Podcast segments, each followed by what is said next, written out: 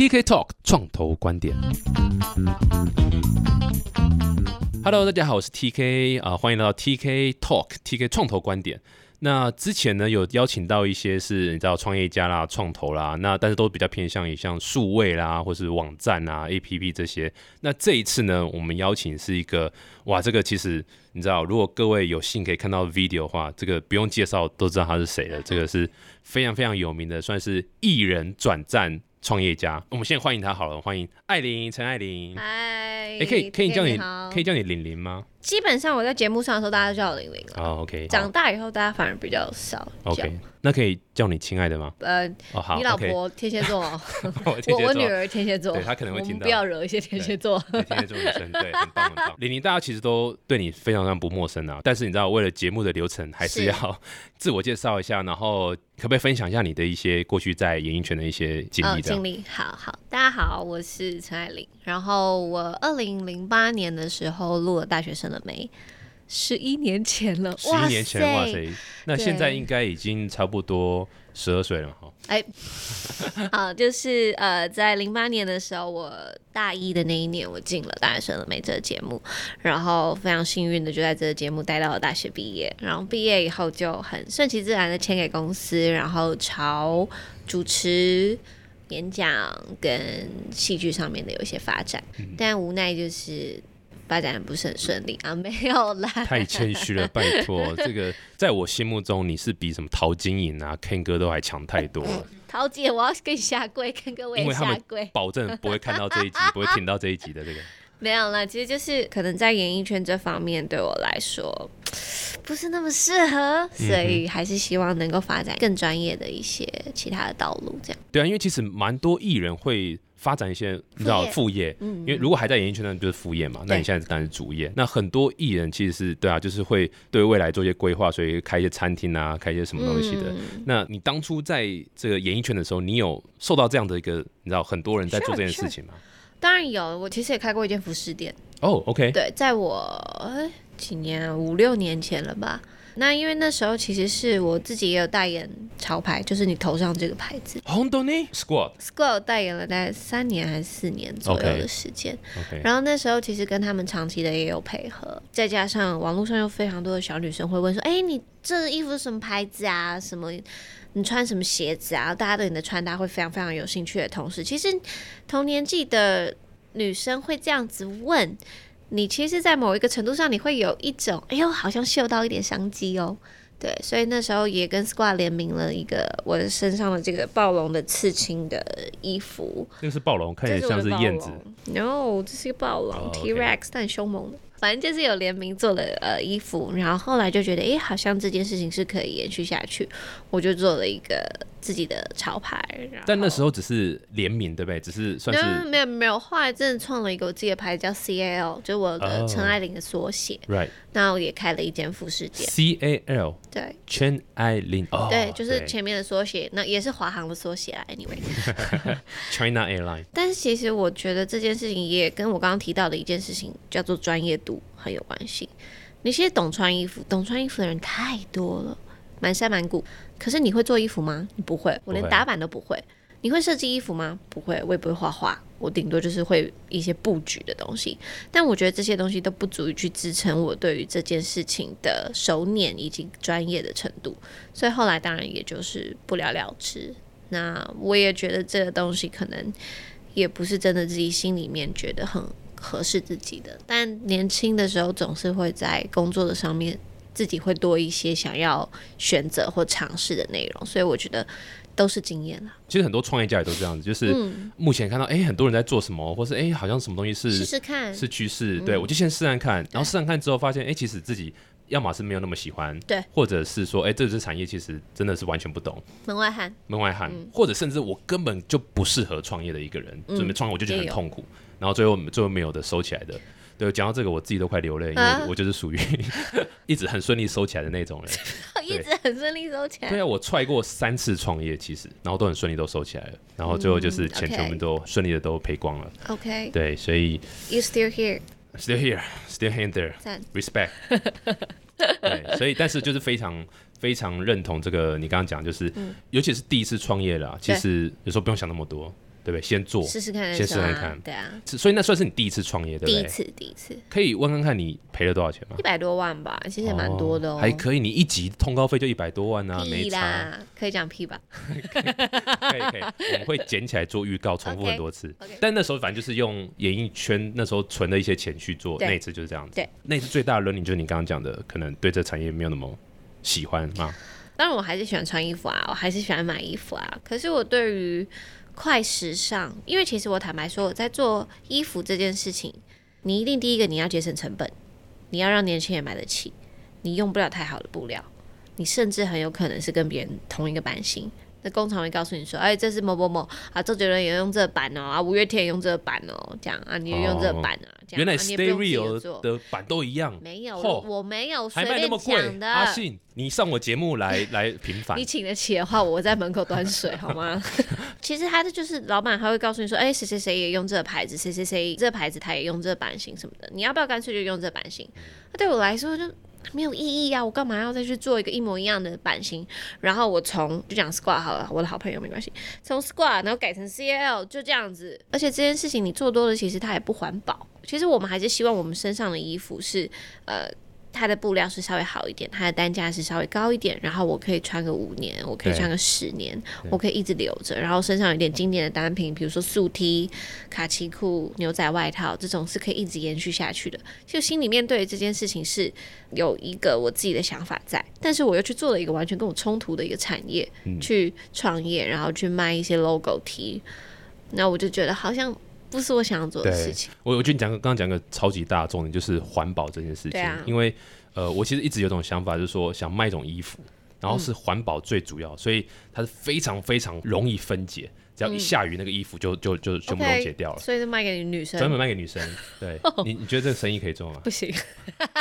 好吧，我可能要再做一我要保护我些市场。女儿。对对 如果他是男的，我就说那你去跟 TK 叔叔一起创业。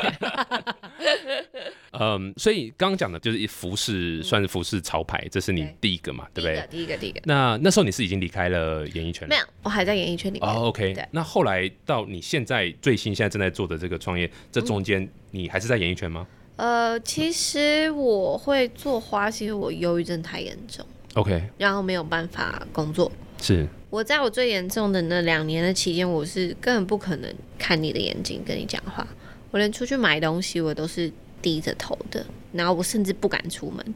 所以在那样子的状况下，我根本不可能再去做演讲啊、主持啊、上综艺通告的这种节目一些工作内容，对我来说是完全无法负荷。那在那段期间的时候，我有一个恩师，就是我的贵人，她是我朋友的妈妈。那他本身就是在退休之后对于花这件事有兴趣，所以他就去考了德国的这个花艺的证照。那他因为他也有身上也有教师证，所以他在台湾有分校的授课的能力。这样，他女儿也是做花的。我其实一开始是跟他女儿上了几堂生活花艺课，在一四一五年的时候，然后直到我忧郁症真的太严重了，我没有办法工作。那他妈妈就我的恩师，他就看着我在 Facebook 上面，或者是我在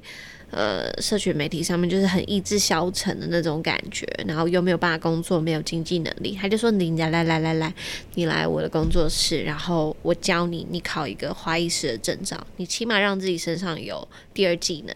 你真的以后不想走这个圈子，你觉得对你不适合，你也有别的事可以做。”我说：“我不要啊，你那里也都是同学啊，我不要跟你那些同学相处，然后。”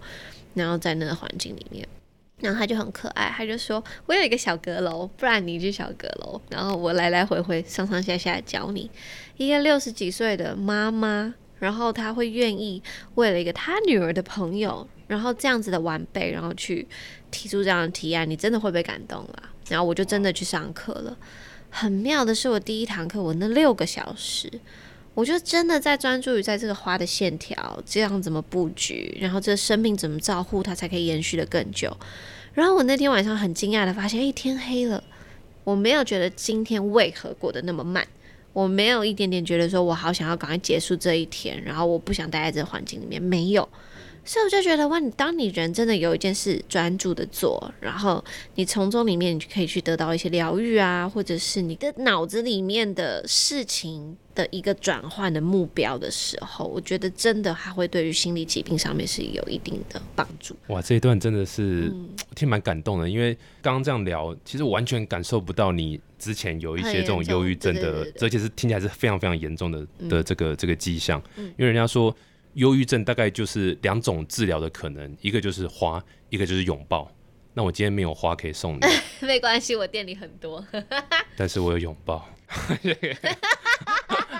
可以可以可以，不过刚刚这个故事听起来真的是蛮感动的啊、然后，所以你就是那一次接触这样花，然后发现它可以带给你很多心灵上的稳定。安全感不足，你就开始往这条路走，是这样吗？那时候只是试上一堂看看啊，那我开始就每个礼拜就去有老师那边上课，然后也顺利的考取了好几张的证照，然后一开始接案的模式当然就是，哎、我开始剖一些我的作品，就说，哦，那不然我朋友开幕，你帮我送个花，不然我女朋友纪念日，你帮我做个花束。然后一开始也只是做作品的朋友的生意，那后来渐渐就发现，嗯，这件事好像可行，然后我就开了一间工作室，招募了我两位同期的同学，然后我们一起经营浪花这个品牌，所以这个品牌就此开始了。对啊，所以就导到这个接下来重点啊，这个你现在最主要的主业就是浪花是，，WF 就是 Wave Flower，、那嗯可以跟大家聊一下，就是这个工作室嘛，它在哪里？然后你们主要营业哪些项目？呃，它现在已经不是一个工作室，它是一个公司一个，公司，对，一个品牌。那目前我搬到的位置在于六张里和平东路那里。其实一开始是一个工作室的形式没有错，但过一阵子我就发现不行，我是一个退役的艺人，也没退役了就是还现在还是有在做 KOL 的工作，还是有在荧光幕上。那确实我会希望这件事情是开发票的。本来想逃漏税嘛，对不对？不能说我本来想逃漏税，就是因为我不想逃漏税，所以我才会在工作室成立两个月以后，我就马上成立了公司。是是对，因。为我觉得这件事员工有给薪水吗？当然哦，好，劳好健保，哦，有劳健保当然哦，那比我之前好多。还有加班费，一点三三，一点六六，哎呀，不能质疑我任何问题，我都有做到。一听就知道这个这个老这是认真的老板，这认真的老板，该给的我都给，蔡英文说什么我都给。了解。反正就是，我希望这件事情是一个我非常认真在操作的事情，所以我不希望它是一个工作室，不希望它是一个企业社，我希望它是一个公司，所以我也希望我能够把我的品牌做起来。那我们目前呃。To B 也有，To C 也有，我们也有官网，我们有做零售，那我们也有在帮婚礼布置、记者会布置，然后餐厅去做一些装饰的陈列。目前最多是你刚刚讲 to C 直接卖给客户，还是说你们主要还是 focus 在比如说婚礼啦，或是会场啦或什么的？我觉得一半一半。那我自己现在的工作比较多的是，我会在外面跟餐厅啊、跟公关业者啊，然后跟新人去洽谈业务的部分，看可以怎么样的去做一些更多的大型的装置的合作。这样，嗯哼，哎、对我刚刚突然想到，所以公司名称叫浪花，嗯，为什么叫浪花？浪因为你需要，就是一朵朵嘛，我要你陪着。哎、你麦克风要带回家。我关关掉我麦克风。其实浪花它有两个含义在，第一个是就当初我其实。在做花这件事情上面，我花了很长的一段时间，他陪我走过了忧郁症，所以对我来说，这是一个很古老的那不是很古老啊，就是很 old school 的那个台词，广告台词。生命就应该浪费在美好的事物上。哎、没听过，我那个年代我还没出生。你都听过那首歌了，少在那边。反正就是我浪费了很多时间在花上面。可是说浪费，它其实是一种陪我在度过我可能原本不想度过的时光，所以它对我来说的意义是非常重大的。所以我留下了“浪”这个字。还有一件事情是，其实我的忧郁症的缓解来自两个环节，一个是潜水，一个是作画。所以其实我对于潜水这件事情，我对于海边这件事情，它也会是我的一个心灵上面的寄托。因为我觉得，其实我一直都在告诉忧郁的患者的朋友们，你们一定就是要接触大自然，然后你们一定要多晒太阳，你们一定要多运动。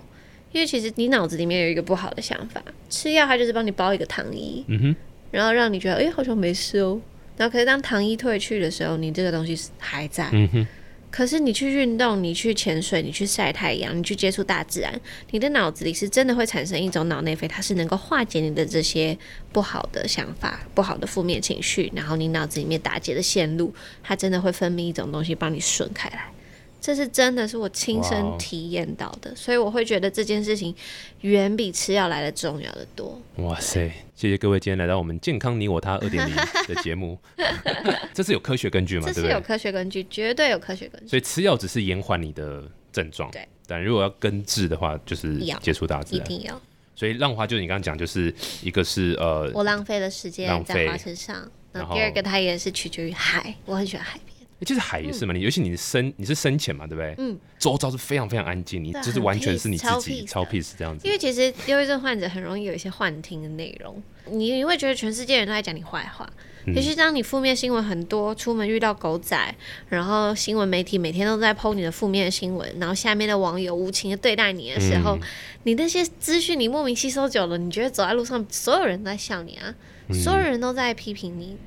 但其实我那时候生病很严重的时候，我有一天我永远记得，我在一间餐厅，我被迫进那间餐厅吃饭。我好像是因为我一个朋友，他要呃约我不知道干嘛，然后结果他临时的没有出现，这样他不是故意的，他有重要事情没有出现，所以我就被迫一个人在那餐厅吃饭。我记得我那天是非常非常害怕的，因为我我好想走，可是我又觉得我想要尝试一下待在那个环境里面。我的其实脑子里面我一直在拉扯我自己，我要好起来，我要试着做这件事情，然后我不要，我不要，我要回家，其实就是一直这样子。那我那天就真的待了，吃完，然后东西我也剩好多，然后我就怯生生的拿去请柜台人员帮我就结账，然后请他帮我打包，这样回家以后发现那个纸盒上面用笔写着“玲玲，你不要难过，其实我们所有人都很支持你”。我现在想起来，我都好想哭。哎，对啊，哦，那个对，卫卫生纸擦擦一下眼哎泪，擦一下，OK，一眼千我就收了。啊，掏到一千块，对不起。但真的，那那件事情对我来说，我会觉得白痴啊！你觉得所有人都在笑你？没有啊，真的喜欢你的人、支持你的人还是在的。所以其实这件事情对我来说，我感触也很深。哇，这讲到这么这么棒的内容，我实在是不知道怎么再继续问下去。你平常都是讲一些干话，是不是？而且跟其实你聊天都是一些我我其实可以体会啦，因为我我其实出门我也会怕狗仔，怕说怎么都没有狗仔来，我到处看怎么都没有人想要拍我。OK。对，就是这我一直蛮担心这一点。对啊，所以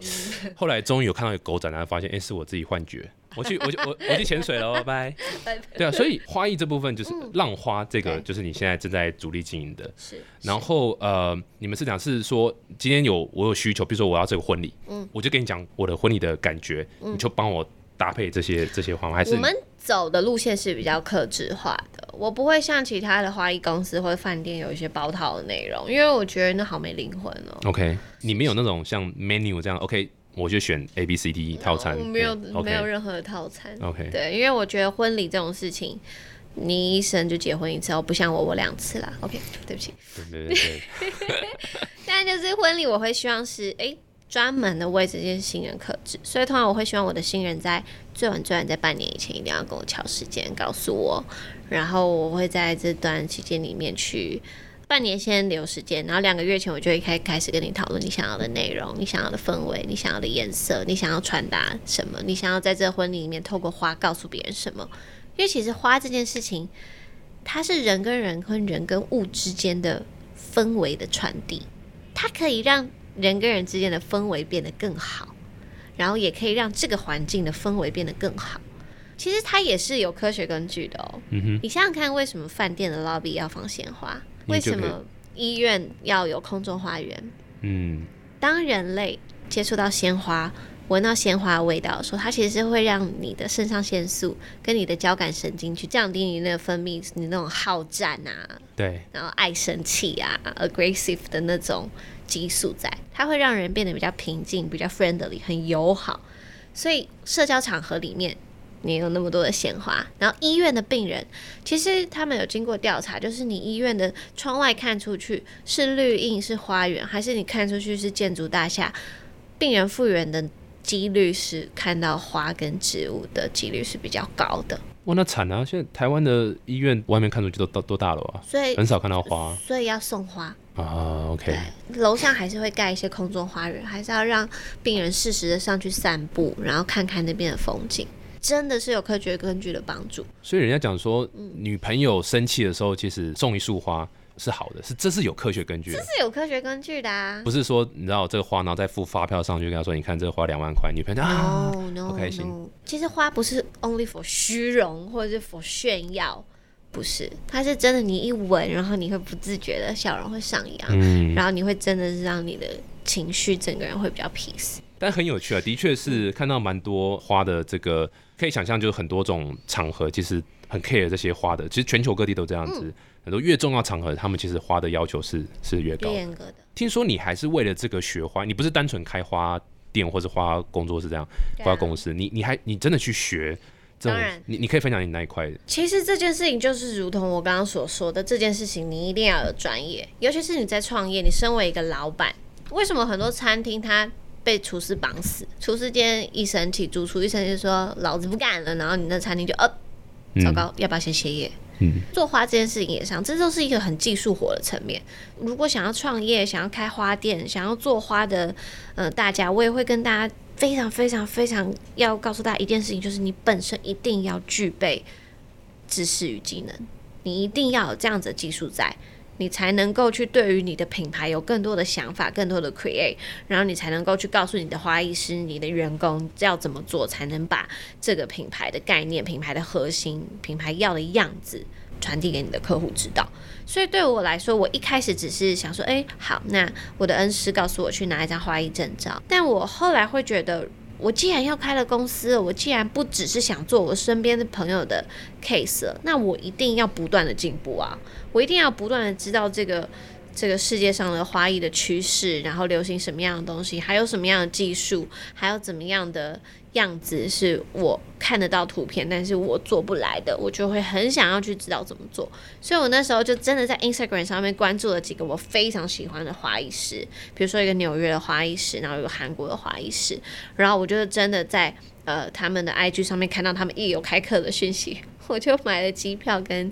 呃课程，我就赶快飞过去。他们本身就有开课这样的的那个，是是是 OK，所以你是飞到韩国去，对我本来很想飞去纽约的，然后因为那个纽约的老师他刚好在韩国的一间花店。他们一起合作了一堂课程，哦然后因为我太爱刷他的 IG 了，我就是做了画以后，我就每天都在划他发文的十秒还是多少，我就看到了这个讯息，然后我就赶快的进去报名，然后抢了韩国人的一个位置，因为他的花的课程真的很难抢。OK，对，所以其实那一天，嗯，我们班十三个人，只有我一个台湾人，其他的一个马来西亚，其他都韩国人，所以就是真的是硬去卡那个位置，然后才上到那纽约老师的课程，不然我真的要飞去纽约，要花更大的一笔费所以用。刚好就是那个纽约老师和那个韩国老师有，那算是他呃、们不同的，哦不同的，对他们有一个 workshop，然后我又再去另外一个韩国老师那边上课程。哦。韩、国老师我大概上了四五个吧，对，因为我觉得能够在国外有个学习的经验，上课啦或者生活，其实是非常非常棒的。对啊，嗯，那我我看你官网上面好像写说你们花的呃走向比较偏向德国一点，啊，对。可是你是去韩国，然后去跟一个纽约老师学，嗯，应该是说我学的所有的基础跟所有的架构，我学的是德式花艺，OK，我考的是德国的证照，真的给我启蒙的是德国的德式欢迎。但是你要去做商业这件事情，你不可能只有一个走向，你不可能只有一个流派。我德式的证照、合适的证照、美式的证照，我身上都有。炫耀文哦，没有，合理吧？合理，合理，合理，合理，合理。很多人会在我的 IG 上面提问说，怎么样才能够真的像你一样去开一间花店，或是做一个呃受到大家喜欢的花艺的品牌？我一直以来都是这样子的。这个 A 老师他一定有我最喜欢的东西，跟我觉得他对于这件事情上面是我非常值得学习。比如说德国人，他对于生命的照护。这件事情他们是非常的 care，没错，再来，他们对于自然这件事情，他们也很在乎。比如说德式花艺里面，他们绝对不用什么喷漆呀，去改变花的颜色，也不用染色的染色剂，然后去让你的花呈现更多不一样的颜色。跟美国人就不一样了，我为了商业，我什么颜色我都可以弄得出来。那德国人给我的基础非常非常的扎实，然后也让我对于生命这件事情有更多的了解。我知道在做花的时候，我怎么样去延续它的生命，它一定也能够给我回报。所以我就在德国老师这边把我的最想要的东西 keep 住。我在 IG 上面划的那些不同的风格、不同的流派的老师，他们一定也有我想学习的地方。所以我觉得 A 老师截取我想要，B 老师截取我想要，C 老师我也截取我想要，然后我再赋予我的品牌的风格、品牌的价值跟我想传达的东西结合起来，它才会是 Wayflower，而不是说 A 老师我就是 OK，我完全仿照他的东西。没错没错，这这是非常非常棒。你刚刚那段让我想到就是呃七龙珠有没有？赛鲁刚到地球的时候，他吸收了十七号，又吸收了十八号，又吸收十六号。我是不是 lost 掉你了？我我有被我老公强迫，但基本上就是，我觉得学习就是这样子啊，你不可能老师教你什么就是全盘接受不，可能不可能，对你就是对。你从中学到什么，你有什么一些新的想法，一定要有想法，你甚至可以有不认同，而且这本来就艺术，对不对？艺术本来就是要一直在进程再加上去是这样。是。哎，那那好奇问一下，所以你刚刚讲德国的嘛，然后美国嗯嘛，有台湾的相关这种属于台式或台派这样的花艺的技巧吗？比较少因为坦白说，其实台湾人对于用花这件事情上面，要不就是开幕的高价花篮，要不就是丧礼，嗯要不就是拜拜花。嗯，其实台湾人一开始对于自己的花艺的设计历史，我们比较稍微难追寻一点点。那其实不管是各个行业或者是各个艺术，其实都是历史这件事情会蛮重要的。历史怎么说？欧式花艺在文艺复兴时期、巴洛克时期，那时候他们就已经有这件事情了。然后比如说荷兰的郁金香，那时候郁金香狂热、郁金香狂潮的时候，那时候大家都在种。都在种郁金香，然后都在想我们要怎么样可以让那些很厉害的品种到我的花园里面来，然后我要怎么样从那个花园里面把这些花弄起来，然后弄在我的花瓶里面，然后让大家进到我家的时候觉得哇，你是一个就是很厉害的富人家的后亚豪吗？对之类的。那嗯、呃台湾的花艺其实一直以来比较多，像我妈妈那个时代的人，他们就是因为日本有统治过台湾，所以他们开始学一些小圆流啊、日式的花艺的流派。其实这个历史，台湾的花艺历史我真的不是很了解，但是我知道蛮早以前大家接触到的可能是荷兰的花艺流派是比较早进到台湾来的。那美国的就是近期的偏商业的一些模式进到台湾。那德国真的是比较少一点点，也是这近几年才比较多。那一直以来可能就比较缺少一个台式的花艺的流派，这样。对啊，这其实也是刚好也是我想问的下一个问题，就是你在台湾做花的这样的一个 market，这也是很多创业家会遇到，就是说，假设你今天做的是比较不敢说前卫一点，但就是说，呃，你需要去教育市场的，需要去教育这些这些购买者的话，嗯这个教育这件事情是很花成本的。你们怎么突破这样的一个有点像是要一个困难点？就是说我今天要去教育大家说，哦，你其实应该注意花，不要说只是买单纯哦套餐式的花，其实花有很多意思，花有这些历史，花有这些作用，你怎么去做这一块教育？我有一点幸运啦，因为我本身累积了一些我自己的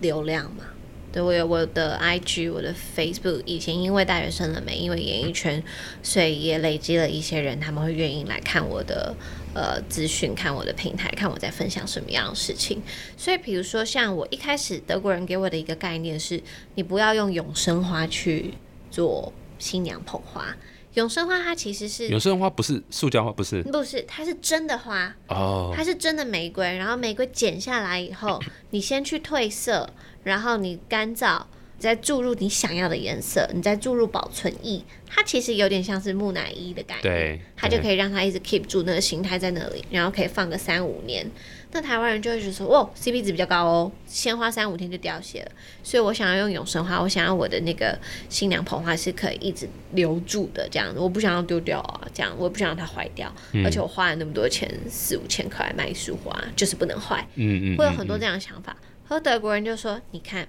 为什么不要用染色的花？你想想看，你那个永生花是染色，我们做花，我们手上永远都是染剂。那万一你那些新娘礼服是好贵的，或是你那新娘礼服是祖传的，然后你拿了一个永生花在这里，万一沾染到呢？花店是没有办法负起这个责任的，我们赔不起这个这个衣服，所以德国人就会对于这些小细节跟对于这些事情很 care，那他们就会说不行，不能用染色的花，不能用永生花。那其实这方面我就会在我一开始做花的时候，我也会去慢慢的去写这些文章。然后比如说，其实花就是性器官啦，终于 有有精神了。花其实就是性器官啊，它其实就是在展现它很漂亮的那一面，对，然后告诉其他人来来帮我播种，是来来帮我延续生命。但我确定一下，现在还是在讲花哈。对 OK，好，好对，那其实它就是一个很漂亮的，然后它会散发一点香味，散发花蜜，然后吸引人，吸引蜜蜂，吸引大家来帮它去传播，然后让它在这个世界上 叭叭叭更普及。这些漂亮的性器官，它其实在婚礼上面它也有传递延续生命的含义啊。对，所以当然是我会希望我们的客人，德国人会希望我你是用鲜花去做你的新娘捧花，因为结婚可能就是连接一个家庭，然后繁衍一个下一代这样。所以其实你用鲜花去做捧花，还是有这样子的含义在的。除了不要染色，不要沾染到新娘礼服，它也有真的尊重生命跟延续生命的含义在。那我收到这个观念，我觉得哇，老师讲的好有道理哦，我就会想要分享给我的关注我的朋友、关注浪花的朋友知道这件事情，所以我就蛮幸运的，因为其实当你是一个 KOL 的时候，你本身就是具备一些说服他人的能力在，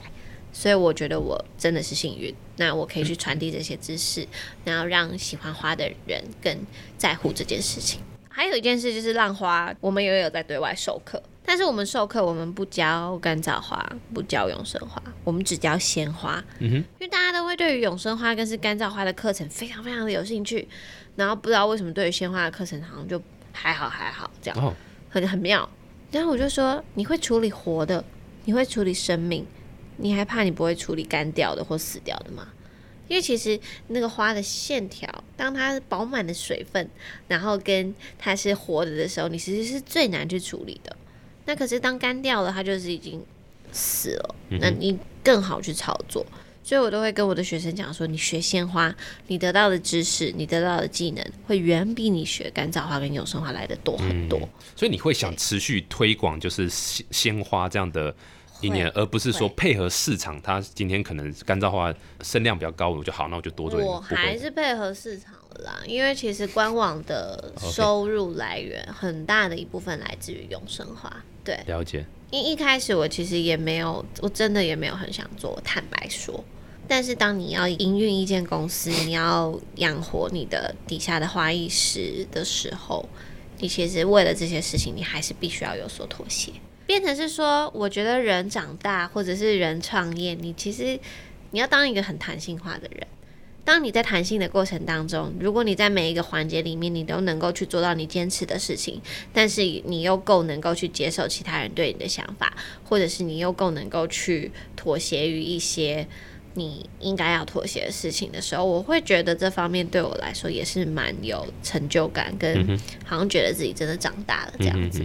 所以对于这件事情，我反而是说，比如说今天餐厅找我们做装置，我当然会问说你要放多久？你要放半年？你要放一个月？那你当然就是做人造花的，我不会要你去做鲜花。那你今天去做婚礼，你只有一场，你三个小时就要拆掉了，你干嘛花那么多钱去做人造或者永生？你当然是做鲜花。对啊所以我们就变成是用我们的专业的知识去评判，去告诉客人说你相对应的适合什么样的东西。那比如说像我刚刚说的送医院这件事，我就会千万千万你不要送干燥或者永生，因为我刚刚有讲一些典故，比如说你的女朋友喜欢什么样的东西，她想要的性质是什么，那我们当然就会推荐去相对应的商品。那我们够弹性，我们什么都做，我们能够让我们的呃生意继续的延续，然后能够让这个品牌渐渐的壮大之余，我们也能够就是在这个环节里面去得到一些因为妥协而学习到的事情。我听得出来你这个。从艺人这样本来不懂这些东西，然后现在转到变成这个老板，中间哇学吸收了学了非常非常多的相关的专业知识，哇，这真的很不容易。我觉得这也是每个创业家都会遇到，必须要这样的转变。那你觉得转成创业家这样的角色之后，目前为止你遇到最大困难是什么？我觉得管理、行销都是我遇到蛮大的问题，哦，我以为行销你已经就你刚刚讲的你的一些基础的因为我的数字观念很差，OK，然后网络、电脑都不好，所以对于行销，我可能自己就是自媒体的流量这件事情没有问题。我周边的 KOL 朋友、艺人朋友，我的资源这件事情是没问题。可是当然，现在你做生意，你知道你没有在 Facebook 上投放广告，你没有好好经营你的 Google 商家，你没有好好的去研究什么样你的 target 在哪里，然后你的放广告怎么样放得准。你不好好研究这件事，你知道现在很难在电商上面有一定的成绩，所以这方面对我来说就真的会比较困难一点点。对，因为那些数字啊，那些电脑的事情，我真的会蛮慌。那你现在怎么处理？现在自己还是你有请一个我老类似财公哦，OK，他是负责财务管理。妹妹负责财务，我老公负责投放广告。哇，一个 family business 的概念，对，然后他们俩都没拿我薪水，好可怜，自己的亲人就是用骗的方式就对了，心甘情愿，什么骗？对对，心甘情愿的骗啊，对。呃，所以他他们就是负责营运的部分，然后你主要就是比较偏向于整公司的，你知道花的这个定位啊，然后业务啊，业务这样子。对，然后形象啊，然后坚持的花艺的安排的导向，然后跟每一个产品的设计跟规划，跟每一个客人的沟通，每一个客户的连接，这样管理这件事情也是我这辈子比较少嗯学到的事情。因为你想想看，我们以前做艺人都是经纪人带你出去跟大家，哎，你好，你好，那你在旁边，你只要会笑就好会笑就好，对，你什么话也不用讲，什么沟通，什么细节也不用，你就打开行事历看你明天一点要去哪，两点要去哪，三点要去哪就好。哇，听起来好棒哦，我的 dream job，你是不是想出道 所以其实这件事情，管理这件事对我来说，我就会觉得啊、天哪！你怎么样留住一个员工？你怎么样留住一个你已经培养一阵子的花艺师？你是给他多一点薪水吗？还是关心一下他的生活呢？还是从哪里想办法给他成就感呢？哇，这件事情对我来说也是当老板的一个很重要、很重要的你你一个学习。所以你怎么样培养这些技能？还是你就是你有去看书吗？还是你有去上课还是什么的？我其实因为我大学念的是教育，然后我后来教育也没毕业，所以其实这件事情对我来说，我会蛮后悔自己在大学阶段并没有去摄取到一些商管啊，或者是会计各种做生意应该要具备的东西，我全部都没有学到。所以现在我需要这些东西的时候，我反而会去买书，然后我也会去听，比如说得到的那个知识的 APP，然后里面有什么样的管理学或者是行销学，我会想办法去透过一些语音的 App 的平台，或者是我能够买书的时候，我们都会去做一些功课跟研究。我跟我老公很无聊，我们上下班会一起出门，然后我们一上车，我们就开始选那个得到的 App，然后今天要听哪一个老师的课程，比如说逻辑思维啊，还是什么。嗯哼，其实你可以下载那个声浪一个 A P P 叫声浪 Podcast，然后里面有一个叫 T K Talk 创投观点，一个很棒的 很棒 podcast 在讲创业，或者是去上 YouTube 你打 T K B S 也会有看到很棒的创业相关的一些素材知识，好的，好的。提供参考。那听起来你还在 build 你的 team，对不对？对你你有在思考找更多的人，尤其是像比如说投资人或是股东之类的。你目前是完全独资，完全独资都自己的钱。对，好有钱哦。妈妈好有钱哦，所以对不对？人家说要慎选父母就是这样子，你只要选到好的父母，我妈真的很好，真的很好她好节省，然后把钱给我创业，真的很感动。很感动，很感动。你妈妈有缺干儿子吗？没有，会她有，我觉得蛮快的。对，那所以呃，你在募资这一块目前独资，然后现在开始要找外面的投资人，是这个意思吗？你开始是是是，因为你你怎么进行这一块？其实坦白说，我觉得任何一个企业你要壮大，你是不可能靠自己的力量的。嗯不仅是资金的入驻，我觉得还有人脉的入驻，或是每个人有每个人的能力的入驻的时候，对于一个产业、一个企业，它一定会有更出色的地方。那这件事情也是我一直跃跃欲试的，所以我最近也有在试出一些善意，不是善意啦，试出这样的讯息，说我其实是希望我能够把这个企业做得更壮大一点点。那在这个壮大的过程当中，我可能也会需要，比如说我有一个行销团队的朋友，他们最近对于这件事情也蛮有兴趣，他们自己也有一个行销公司。那我会觉得一间花艺公司能够去绑定一个行销，不是说绑定啦，能够有一个行销公司的专业进来，然后我们能够去一起做一门生意，其实对于这件事情，我觉得是有帮助的。哦，OK，所以他们是投资，还是说你们会？你知道教他持股，还是给他一些股份劳劳务这样技术股，还是什么？你们会什么方式在进行我们会希望是扩大这个公司的资本额。？OK 对，然后让他们有一定的股份在。OK，那可能对花这件事情，我们可能也不仅仅是在做 case 而已，我们也可以去做一些行销上面的案件，比如说像我真的是一个蛮擅长搞事的人，因为像我搞事是什么？是我有好多好多的想法，比如说像有一些餐厅业者，他们跟我们合作，想要我去帮他们布置他们的那个餐厅里面去做一些装置。可对于我来说，我就会觉得，我如果只是放那边做一些花墙，然后跟你的餐厅的食品跟你的呃最知名的可能 maybe 甜点没有做任何的结合的时候，那片墙会变成一个完美墙。大家去那里就是打卡对，就是拍照，他不会来第二次，因为王美的 IG 要非常丰富。那这件事情对于你的餐厅，对于你的食物没有任何的连接的状况下，你怎么样去增强这个东西的记忆点？然后我那时候就跟餐厅斗胆的提出说，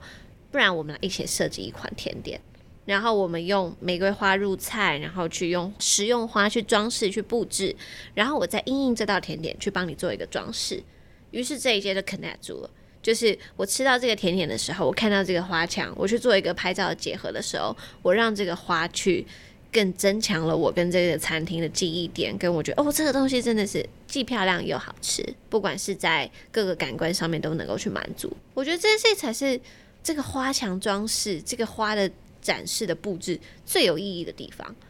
然后后来真的客户就真的听取了我的意见，然后就真的做了这件事情，那我也非常的开心。然后也很多的那个网友就想要去吃这样子，那我就觉得，咦，这件事情是不是在于推广一间餐厅的行销，或者是对于一个花店的行销，它都是一个蛮好的一个结合。所以我就说我有点擅长搞事，就是帮别人去提一些想法跟意见。那我行销团队的朋友他们也会觉得说，哦，这件事蛮有意思的。既然你对于这些事情有一些想法，那是不是我们的结合也可以创造更多不一样的商业的机会？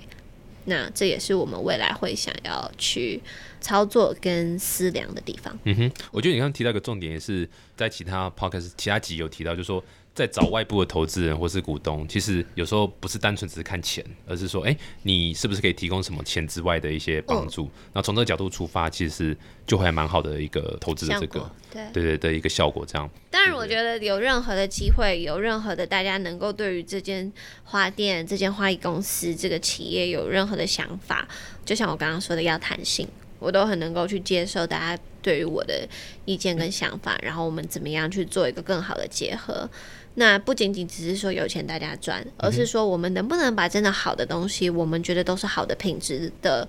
内容，或者是好的商业的环境，去给这个社会啊或什么的，我觉得都会是蛮好的一件事情。哇，太棒了！今天真的非常谢谢您来到我们现场聊非常非常多，因为你看从艺人去做这个创业，其实蛮多看到都是餐厅，对，对或是潮牌服饰，像你刚刚讲的，也有过，嗯对对对。但是花字真的是比较少见到。然后今天聊也才知道说，哦，原来花不是我们想象中哦，就是你知道，就是买来布置结束就这样子。其实有很多后面的一些意思啦，是，比如说是花，语啦，对不对？对各个不同的场合，对都有不同的方式，然后疗愈性质这样，真的非常非常棒哎！再次谢谢李谢谢宁来到我们你现场，然后李宁，如果大家还想后续再多了解你或是花店的资讯，嗯可以可以到哪边去了解？呃，我觉得分享最多的环节会是在 Instagram，当然 Facebook 也有，你只要搜寻“浪花花艺”这四个字，你就会得到完整的资讯，这样子。感谢。那如果说想多了解更多创业的故事或是创投相关的资讯，欢迎可以订阅 TK Talk TK 创投观点。然后同时，如果说哎你是想要看一下影像啊，像